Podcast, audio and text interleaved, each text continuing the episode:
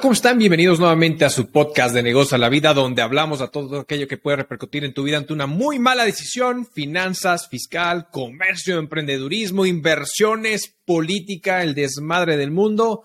Y como pueden darse cuenta, nuevamente estoy grabando solo. Le mandamos un buen saludo a nuestro amigo Raúl, que sigue chambeando mucho y arduamente. Le mandamos un abrazo, que todo salga bien, mucho éxito, amigo. Esperemos grabar pronto. Y estamos eh, no queríamos, obviamente, dejar pasar una semanita sin poder platicar algunos temas. Hoy traigo varios temas eh, eh, interesantes que queremos compartir justamente con ustedes. Traemos, obviamente, la subida de tasas de la Fed y qué proyecciones tiene justamente para poder ir frenando el, todo el tema de la inflación, definitivamente lo que está haciendo Jerome Powell, que ya estaremos hablando de esta, esta parte. Con ello, un segundo tema que justamente es un poquito de todo lo que se está viviendo en Estados Unidos. Bueno, pues justamente eh, eh, eh, la, tesorería, ¿no? De Estados, este, ahora sí que la secretaria de Tesoro de Estados Unidos, ¿no? Esta Janet Yellen, pues habla acerca de que Estados Unidos llega a su tope de deuda, su techo de deuda y viene un tema bastante árgido entre la negociación de Biden principalmente y McCarthy de la Cámara de Representantes, principalmente por el tema de los republicanos y lo que está yendo y las consecuencias que puede tener si no se ponen las pilas al respecto. Daremos un tercer tema que es, bueno, ¿qué está pasando con Facebook? Bueno, ¿qué está pasando con Meta? Y es el tema de metaverso está provocando pérdidas millonarias justamente en, en su sección, en su parte del metaverso. Y hablaremos un poquito de las cifras que está arrojando. Un enhorabuena. El primer viaje internacional de México a Estados Unidos por tema del AIFA, donde ya se encuentra un acuerdo para que para Aeroméxico pueda viajar justamente a Houston, que ya hablaremos de ese punto. ¿Quién está en la cabeza? Un, segundo, otro tema es quién está en la cabeza para el tema de la adquisición de Citibanamex. Cómo Grupo México está moviendo todos los hilos para poder conseguir el financiamiento respectivo. Otro tema, los bancos. Vamos a hablar de los bancos, justamente cómo buscan algunos de ellos eh, buscar eh, más bien disminuir ¿no? Eh, el costo excesivo de esas famosas comisiones que cobran al momento de hacer consultas bancarias y el tema de comisiones por retiro, ya hablaremos justamente de ese punto, y cerraremos con tema de criptomonedas, que es lo que está haciendo otra vez Binance, da mucho de qué hablar porque acaba de hacer una alianza con Air Astana, que es una de las aerolíneas más grandes de eh, Kazajistán, y ya hablaremos de este punto y que lo que se piensa hacer con este programa. Pero a ver, Iniciamos justamente con el primer punto interesante y es el tema de la constante subida de tasas por parte de Estados Unidos, donde Jerome Powell, pues obviamente en su conferencia del día de hoy, que estamos grabando eh, miércoles primero de febrero, pues subió sus tasas eh, en 25 puntos base, pasando de 4.5% a 4.75. Y esto llega a entonces a ser ya la subida de tasas más alta desde hace 15 años, ¿no? 2007 aproximadamente. Entonces, por lo cual sigue siendo la, eh, de, tanto tiempo, pues alcanza unos niveles altos en comparación de lo que se tenía en su momento.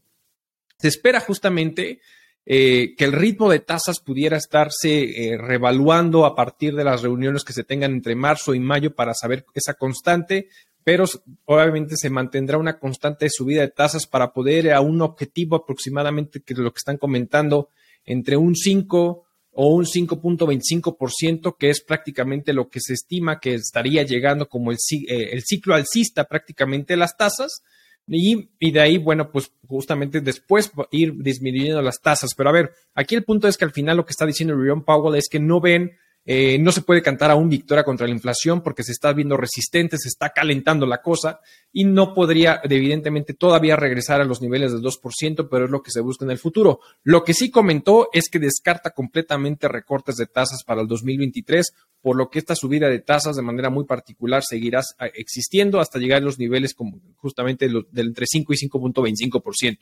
¿no? Entonces, se esperan de cierta manera unas subiditas más de tasas para llegar a estos niveles restrictivos, que es justamente lo que comenta. Y bueno, pues eh, de ahí, de cierta manera, uno de los puntos que, que sí menciona es que no ven esta inflación, de cierta forma, que se está reduciendo de manera muy importante, principalmente en el sector de las viviendas. Y es algo que ya veníamos platicando y veníamos conversando. ¿Qué es lo que está sucediendo justamente en Estados Unidos de manera muy particular? Es, y en todo el mundo, pero ahí es estaban subiendo o está incrementándose el valor de las viviendas a, tal grado que obviamente la gente no puede estar comprando eh, eh, estas viviendas por los valores que están generando y entonces los grandes consorcios, las grandes eh, financieras y las grandes empresas están adquiriendo pues estas propiedades para terminarlas haciendo en renta. Entonces es principalmente el sector de, de cierta forma que está generando esta o es el foco o el donde está plasmado de cierta manera la Fed para poder atacar el tema de inflación. Obviamente con la subida de tasas, pues a uno de los que está pues, apoyando y, ayudando de manera muy particular para que esto funcione o para quien está llenando los bolsillos de lana, pues son las instituciones financieras, porque a la subida de tasas puede haber ajustes de manera muy particular y es a quien está llenando justamente todos esos bolsillos de manera muy particular, ¿no? Entonces, pues, y de ahí, pues prácticamente esta subida de tasa al 25 puntos base que hace justamente la Fed, pues era algo que ya de cierta manera estaban esperando los analistas y el mercado. Entonces no fue nada nuevo, es algo que ya eh, se esperaba. Obviamente lo que sí sucede es que esta subida de tasas, evidentemente, es pues ya es mucho menor o no fue tan agresiva, ya no fueron los 50 puntos base o los 75 puntos bases que estuvimos platicando en otros episodios, en otros podcasts respecto a cómo se estaba comportando la Fed en 2022. Ahora fue algo de 25 puntos simplemente para ir subiendo al, al, al al marco objetivo, que es justamente entre 5 y 5.25. Y de ahí, ¿cómo pudiera afectar a lo mejor a México? Pues obviamente lo que hace, dice Banjico es, dependiendo cómo pudiera estar generando eh, la Fed esta subida de tasas, que se espera que sí siga subiendo, México lo estará haciendo, estará haciendo lo propio, pero obviamente también en una medida mucho más controlada, no tan agresiva como lo estuvimos viendo en 2022. El, objetivo, y es lo que estaremos viendo ahora para la reunión que podrá tener Banjico ahora en febrero, es poder esperar una subida de tasas de unos 25 puntos base de igual forma y esperando que al final los niveles de las tasas eh, en México pudiera estar entre el 10.75% y el 11%, ¿no? Entonces, y de ahí pues prácticamente podremos ir viendo conforme se vaya comportando el, el punto, pues que pudiera ir bajando poco a poco para ayudar a llegar a los niveles que en su momento teníamos pero esto no se va, no va a suceder hasta en tanto no se pueda controlar la inflación y principalmente en Estados Unidos, que es como estamos tomando prácticamente las decisiones entre Banjico y la Fed en cómo se han venido comportando el tema de movimiento de tasas, ¿no? Entonces creo que es un punto que ya, que sí se esperaba, que sí sabíamos que esto iba a estar sucediendo, que queríamos compartir con ustedes. Y bueno, pues hay que esperar porque al final pues la inflación no está dando su brazo a torcer, estamos viendo justamente cantidades importantes, las empresas están tomando decisiones interesantes respecto a poder proteger eh, este, tema de subida de tasas y obviamente el controlar el tema inflacionario eh, como tal, ¿no? Pero bueno,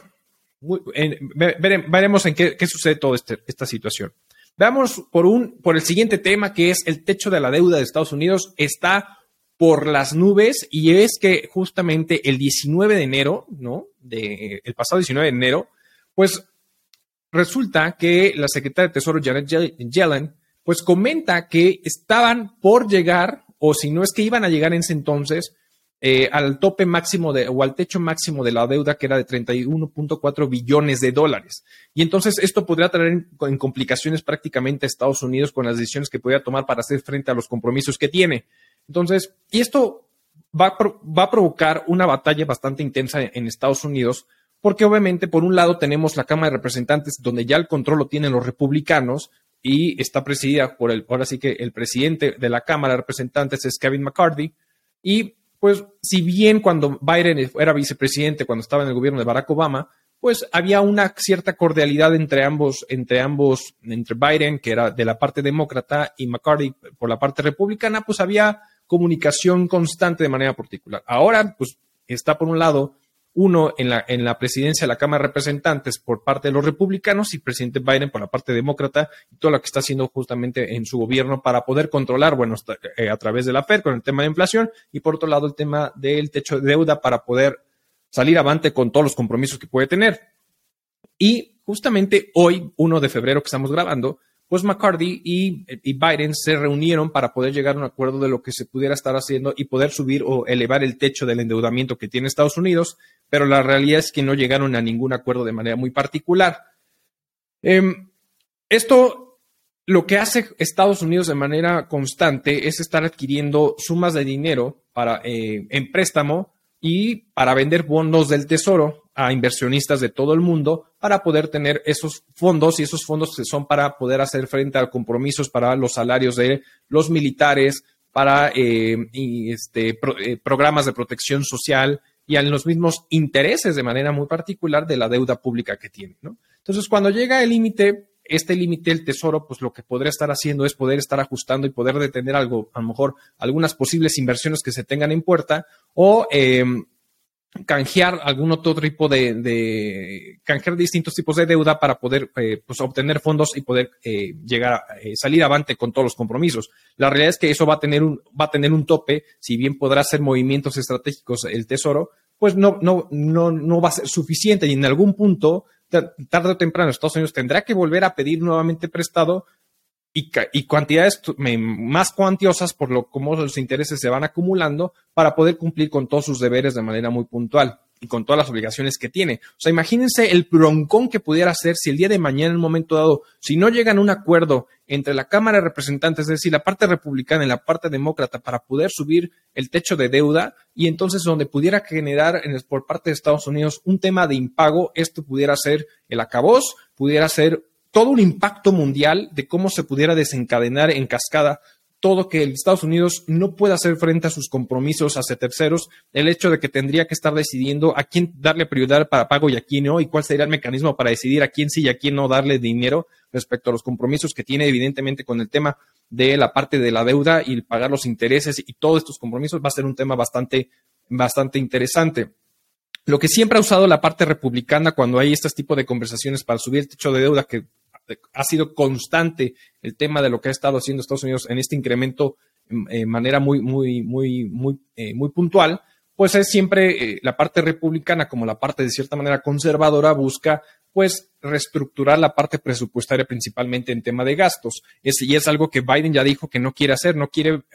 eh, incrementar el techo de deuda cediendo en justamente reestructurar o disminuir la parte presupuestaria principalmente en gastos, que es lo que está pidiendo de cierta manera eh, la parte republicana, ¿no? Entonces, ahí es un punto bastante interesante porque actualmente más o menos el techo de deuda que tiene Estados Unidos frente al PIB es alrededor del 128.13%. No es la más endeudada, la más endeudada es Japón y hay otros países que tienen menor deuda como pudiera ser a lo mejor eh, Suiza, Noruega, etcétera, pero no, es, no quiere decir que sea, esté mal o no el, techo comparado con el que tiene el PIB. Ahora, si volteamos a ver, por ejemplo, México, México tiene actualmente, por cifras de Secretaría de Hacienda y Crédito Público, tiene un endeudamiento frente al PIB del 49.4%, que es incluso lo que se estima para 2023 y 2024 de manera muy particular, de no estar incrementando esos, esos techos en comparación a, este, a este símil, ¿no? Bueno, entre comparado con el PIB. Pero entonces aquí eh, se puede venir algo bastante interesante y es un punto eh, crucial y momentáneo para ver qué es lo que va a hacer Estados Unidos, cómo se pone de acuerdo, en qué van a tener que ceder seguramente la parte demócrata frente a los republicanos para poder subir esta, este endeudamiento y hacer frente a todos sus compromisos, porque sabemos que obviamente incluso en la pandemia subió, subió bastante, de hecho, y por ahí incluso una conferencia Biden orgullosamente dijo que es en su gobierno, o sea, y yo creo que no usó las palabras correctas, pero en su, pero justamente dijo en su gobierno había sido, eh, eh, ahora sí que la, primera vez que se eleva tanto, ¿no? La deuda pública o el techo de la deuda pública, lo cual, híjole, pues hay que tener cuidado porque no tienes otra fuente de ingresos. ¿Qué es este tema de la deuda pública? Pues prácticamente es porque Estados Unidos tiene un déficit económico donde al final los gastos son muy, superiores en frente a los ingresos que tiene respecto al tema principalmente recaudación de impuestos u otro tipo de ingresos, entonces tiene que recurrir prácticamente a tema de eh, endeudamiento como lo ha venido haciendo, ¿no? Entonces, Actualmente, si hablamos de un 128% en comparación de la estructura del capital o la estructura justamente que tiene el país, pues pudiera no sonar tan malo, pero tampoco, pero hay, muchos otros factores alrededor que pudiera ser una bomba de tiempo en qué momento tendría que ceder de manera muy particular. Desde 1800 y tantos, pues una vez en su momento Estados Unidos pagó totalmente la deuda. No quiere decir que no tener deuda sea bueno o sea malo, porque al final lo que te permite es desarrollar al mismo país e ir creciendo. Pero el tema, todo tiene un límite, todo tiene un tema. Y aquí pues están enfrentando que ese techo ya fue alcanzado y bueno, tienen, tendrán que solucionar para que esto pues, salga avante y no tengan problemas con sus compromisos de manera muy particular. Entonces, va a ser un tema, un comportamiento muy interesante. Veremos en cómo, cómo Estados Unidos, cómo Biden, los demócratas, pues hacen ahí pues política, principalmente con los republicanos, para poder obtener esto que están buscando, ¿no? Pero bueno, pasemos a un siguiente tema y es qué está pasando con el tema del metaverso y, respecto al tema del consorcio, todo lo que es Grupo Meta, de manera muy particular. Sabemos que Mark Zuckerberg lo que ha estado haciendo y ha estado apostando es el tema del metaverso y es su futuro y es algo que está haciendo. Pero la realidad es que ahorita Reality Labs, que es prácticamente la división que se está encargando del desarrollo del metaverso de manera muy particular, tuvo un cierre de trimestre de 2022, el último trimestre de 2022, eh, con una, una pérdida de 4.300 millones de dólares de manera muy particular, teniendo solamente ingresos de 727, de 727 millones de dólares. Muy, muy, muy, muy poco en comparación de todos los gastos que está teniendo y esto está trayendo, eh, está poniendo nervioso a los inversionistas de manera muy particular. Hemos visto cómo eh, se ha ido degradando la evaluación prácticamente de Meta, cómo ha ido perdiendo, incluso por ahí notas de cómo es que ha perdido tanto Mark Zuckerberg, tanto dinero en su evaluación respecto al tema de los resultados de, Meta de manera muy particular y los beneficios por acción respecto a todo este proyecto, principalmente por el tema del metaverso. Entonces, en 2022 prácticamente ya tiene una acumulación de por, por, por Relative Labs de 13.700 millones de dólares, que es algo que le sigue apostando. ¿Cómo se está financiando y qué es lo que está, qué es lo que está haciendo? Pues prácticamente apoyándose de Facebook de manera muy particular junto con Instagram, que al final son las dos fuentes de ingresos más grandes que todavía sigue teniendo Meta, que prácticamente suman en su último trimestre 10.700 millones de dólares. Y otro otros apartados o demás eh, conglomerado justamente de Meta, pues están sumando otros 31.400 millones de dólares. Entonces, si hacemos la comparación contra lo que ha perdido respecto a Reality Labs, que es el desarrollador de, de Metaverso, pues la realidad es que todavía puede seguir subsistiendo, pero es algo que, vuelvo al punto, sigue poniendo muy, muy como complicado el asunto de los inversionistas y la evaluación prácticamente de lo que de Meta de manera muy particular. Mark Zuckerberg sigue diciendo y le está apostando al futuro eh, del metaverso e incluso dijo que, bueno, a ver, hizo ajustes de gastos presupuestarios en 2023 de manera muy particular para que estuvieran rodando entre, entre 89 mil millones de dólares y 95 mil millones de dólares. Y obviamente la reducción de costos más grande que hizo fue por el despido masivo de 11 mil trabajadores, 11 mil colaboradores justamente en Meta para eh, costear o reducir la, parte de gastos, que es el episodio en su momento platicamos, el episodio pasado, de que al final las grandes empresas primero van sobre la parte, sobre todo las tecnológicas, pues en la parte de reducción de salarios, es decir, despidos masivos que hemos estado viendo, que casualmente Apple no ha hecho esto y, bueno, no lo platicamos, pero Apple es una de las empresas que no lo ha hecho, ¿no? Pero los demás realmente sí lo han hecho, Google, Alphabet, este, eh, Meta, ¿no? Eh, Amazon, etcétera. Entonces sí lo han estado haciendo y es la manera en que está reduciendo. Ahora, sí dice Mark Zuckerberg que al final lo que siguen esperando respecto a este punto es que sigan teniendo unas pérdidas respecto a Realty Labs de 10 mil millones de dólares anuales durante los próximos años porque quiere que esto sea perfecto y que sea y sigue creyendo en ese futuro.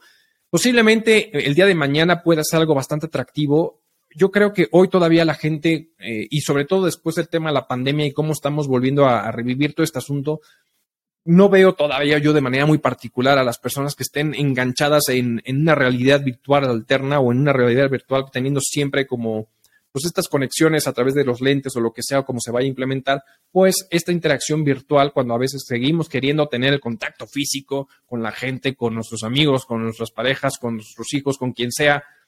y y yo creo que ahorita, que es una de las cosas que, por ejemplo, está haciendo o está buscando haciendo eh, con estos lentes, por ejemplo, Apple, pues es, es, la realidad aumentada, ¿no? No tanto la realidad virtual, que es a lo que le está apostando Mark Zuckerberg con el tema del metaverso. Entonces, la realidad virtual eh, aumentada, pues es poder justamente tener, eh, como vemos ahora y palpamos hoy las cosas de cierta manera, pues traerlos como a, a, un, a una perspectiva híbrida de cierta, de, de manera muy particular y creo que eso pudiera funcionar hoy en día mucho mejor que el tema, particularmente del metaverso, eh, de la realidad virtual, donde la gente no creo que todavía quiera estar enganchada virtualmente a un mundo y perder esa interacción física o real que pudiera tener, ¿no? Pero bueno, esto es prácticamente los resultados que está teniendo eh, eh, Meta con el tema de la inversión en metaverso. Entonces, aguas justamente con las inversiones que se puedan estar haciendo a través de, esta empresa porque va a seguir teniendo estos resultados de manera muy particular. Vámonos al siguiente tema y está súper interesante porque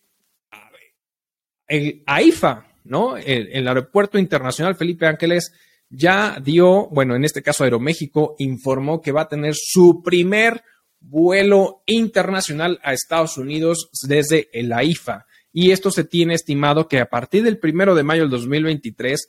Aeroméxico tenga vuelos hacia Houston de manera muy particular, a pesar de que al final seguimos teniendo una categoría 2 de seguridad aérea en, este aeropuerto o en, de manera muy puntual. Entonces, esta categoría, la realidad es que es un, eh, es lo que no ha permitido de manera muy puntual tener mucho más vuelos internacionales a través de la IFA, más que los que conocemos como Cuba, Venezuela y, y Costa Rica, creo que es la otra que tiene por ahí.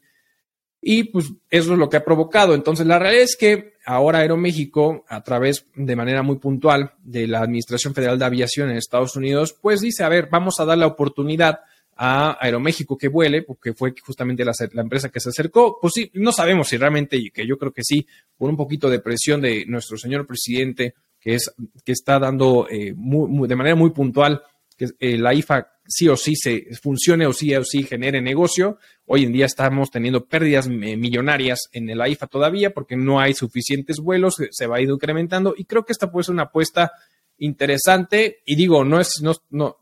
digo, no quiero decir que, que, esté mal o que esté bien el tema del aeropuerto. La verdad es que personalmente a mí se me hizo un absurdo que haya cancelado el otro aeropuerto y que esté este. Pero tampoco puedo decir, oye, si ya se, ya se invirtió miles de millones de dólares por encima de lo presupuestado, porque vamos al punto. El, la IFA no costó lo que costó en sí mismo, sino costó la cancelación del anterior más la suma de lo que costó la, creación de este aeropuerto. Entonces fue mucho más costoso. Entonces,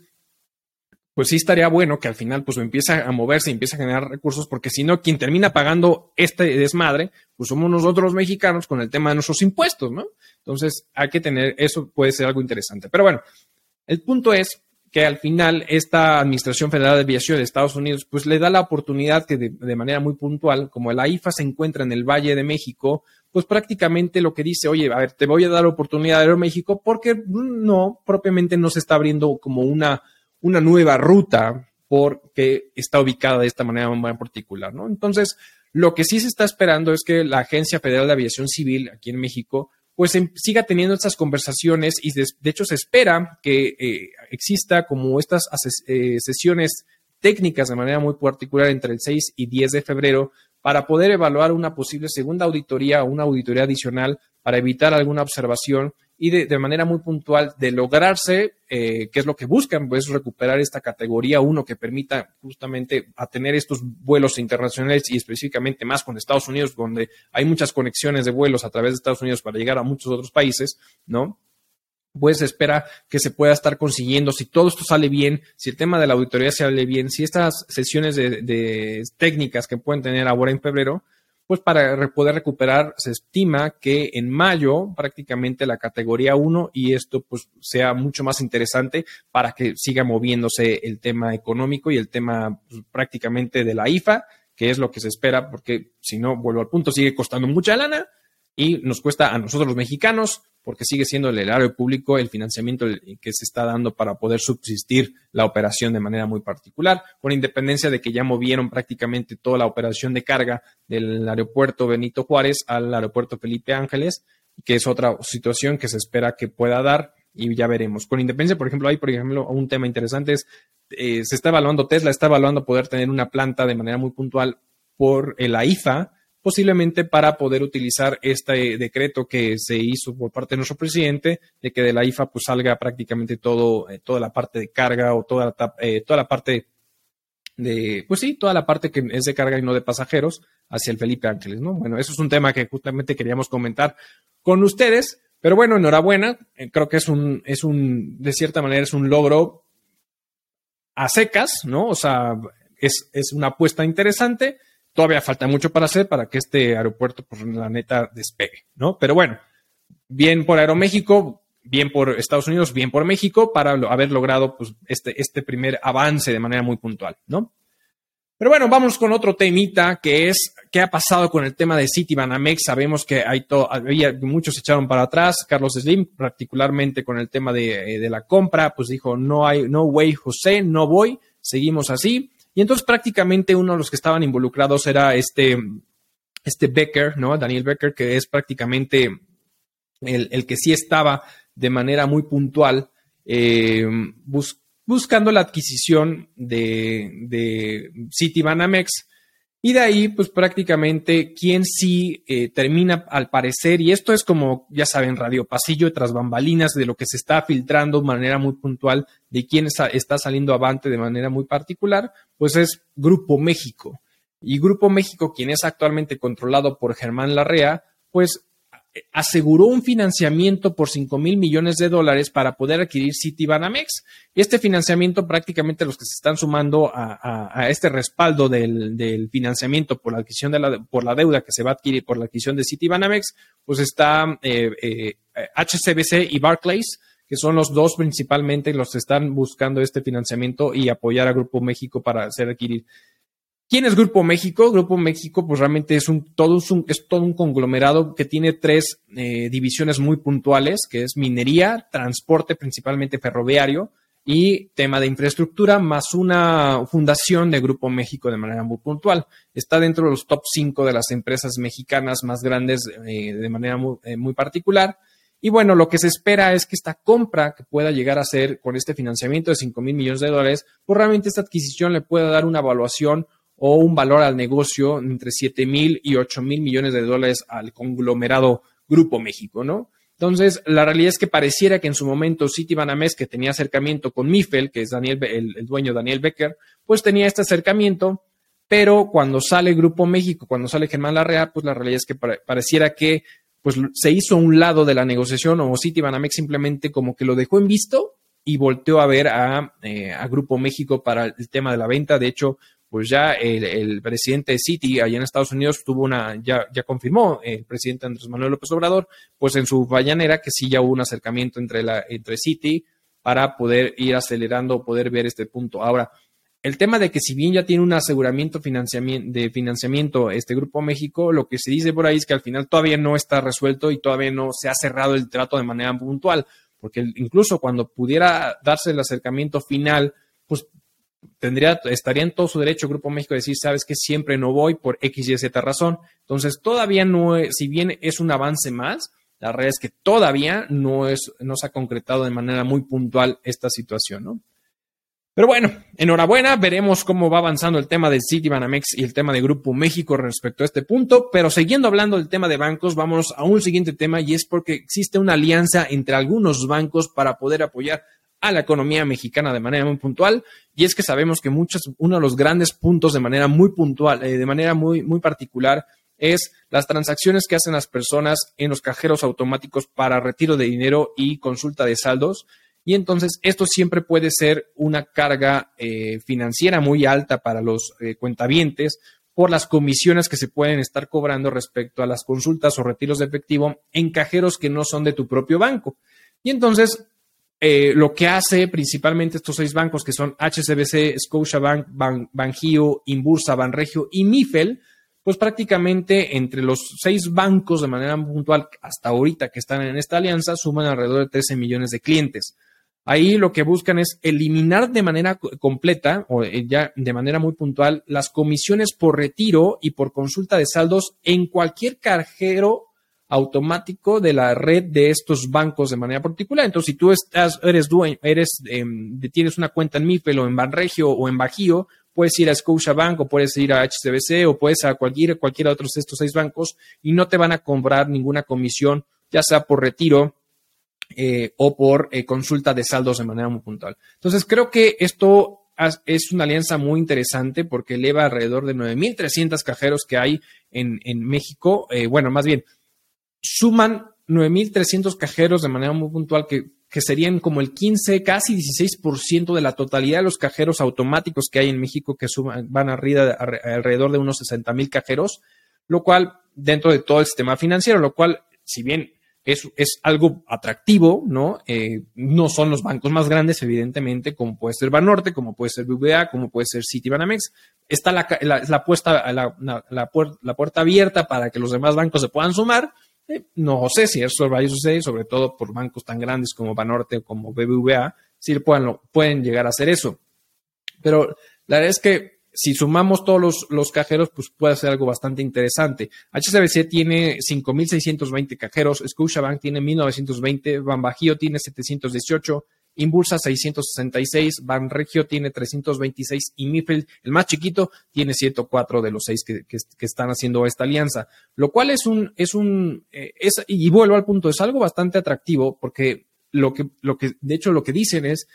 esta alianza provocará de cierta manera que exista una, que dejen de recabar en, en ingresos alrededor de unos 42, 42 millones de pesos anuales por las comisiones que les cobran a sus clientes en el conglomerado de o esta, o esta alianza de estos seis bancos de manera muy puntual.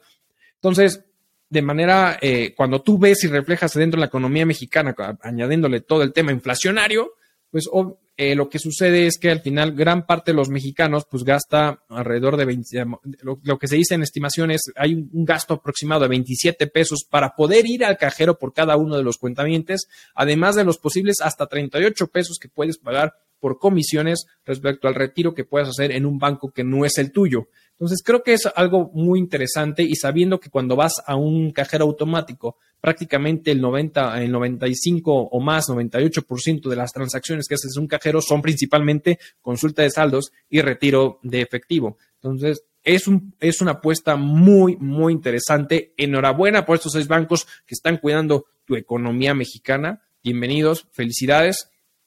Ojalá y la neta se añadieran más bancos, no sean gachos. O sea, la verdad es que los bancos en México ganan un lanal en comisiones por lo que ustedes quieran y manden. Entonces, creo que es un primer paso, ¿no? Y de hecho, en su momento ya estaba, eh, había por ahí una propuesta de iniciativa para el tema financiero de que eliminaran estas cargas eh, financieras por parte de los eh, bancos, principalmente en este tipo de comisiones o incluso hasta comisiones por manejo de cuenta, que eso me parece fenomenal, no ha prosperado, no se ha metido mucho en esta situación, pero bueno, creo que este primer paso de estos seis bancos, enhorabuena por ellos, felicidades, neta, PVA, por favor, por favorcito, échale ahí, ¿no? Pero bueno, enhorabuena. Y vámonos con el último tema, y para no variar y para cerrar con el tema es criptomonedas, todo el tema de las cripto, qué es lo que está sucediendo en el mercado. Hemos estado hablando cómo Binance está rompiendo en sus decisiones, en cómo ha crecido, en cómo ha ido expandiendo, y es que Binance ahora se asocia con una de las empresas, bueno, con la aerolínea más grande que hay en Kazajistán, que es Air Astana y prácticamente hacen una, una, alianza muy estratégica para poder canjear los puntos que pueden generar los miembros de esta aerolínea y poderlos cambiar prácticamente por criptomonedas. Esto hace, de cierta manera, que al final todos los miembros de este programa pues, puedan tener recompensas adicionales a las que ya tienen y entre ellas pues es este tema de, de, de, de poderse sumar al proyecto de Binance y poder canjear eh, sus puntos que pueden tener en este que se llama Noman Club, que son los miembros de esta aerolínea de Kazajistán, Air pues prácticamente para darle otro tipo de opciones. Entonces, eh, los puntos acumulados que pueden tener todos los miembros de esta aerolínea, pues los podrán ir y canjear por criptomonedas en Binance, lo cual de cierta manera le podría dar una herramienta, y, y gusto así lo plasman, una herramienta muy particular de, pues oye, a ver, eh, es un paso importante porque eh, y bueno, Binance de, cierta manera dice, dice un, en su comunicado como un logro importante porque prácticamente lo que se está buscando es eh, la adopción masiva de las criptomonedas, ¿no? Eso es uno de los puntos que al final sabemos que es, la plataforma de transacciones de criptomonedas más grande que hay en el mundo, eh, Binance. Entonces, pues le siguen apostando a esa parte, aparte de la tecnología, poder el tema del blockchain y muchas otras cosas. Y es algo que de cierta manera la aerolínea también lo está celebrando. Ahora, por parte de los miembros de esta aerolínea, y es como una posibilidad de poder monetizar de cierta forma los puntos que tienen y ya no solamente por cambiarlos por otro tipo de vuelos, por otro tipo de viajes, por otro tipo de premios eh, de, esta, de manera muy particular, sino que podrían monetizarlos porque obviamente al momento de, eh, eh, de cambiarlos por criptomonedas, pues el día de mañana además pudieran vender esa criptomoneda y monetizar prácticamente el el tema eh, de, lo que se está logrando. Habrá que ver los detalles, qué tipo de criptomonedas hay, si va a estar abierto cualquier tipo de criptomoneda que de cierta manera está dentro del, ecosistema de Binance, lo cual sería bastante interesante. Y de ahí, bueno, prácticamente hacer toda e, esta, estas transacciones muy, muy, muy puntuales. Ahora, em, creo que creo que es una apuesta eh, que no es, no, no, es nueva y de hecho es la primera apuesta nueva de esta naturaleza, en esta alianza que se está haciendo de manera muy puntual, pero ya hay muchas otras empresas de manera muy particular que como que están buscando qué más darle a, sus miembros, qué más darle a, su gente. Y por ejemplo, Starbucks, de, cierta manera en Estados Unidos lo que está haciendo es poderte dar recompensas incluso a través de NFTs. Estos ya saben, non-fungible tokens, para poder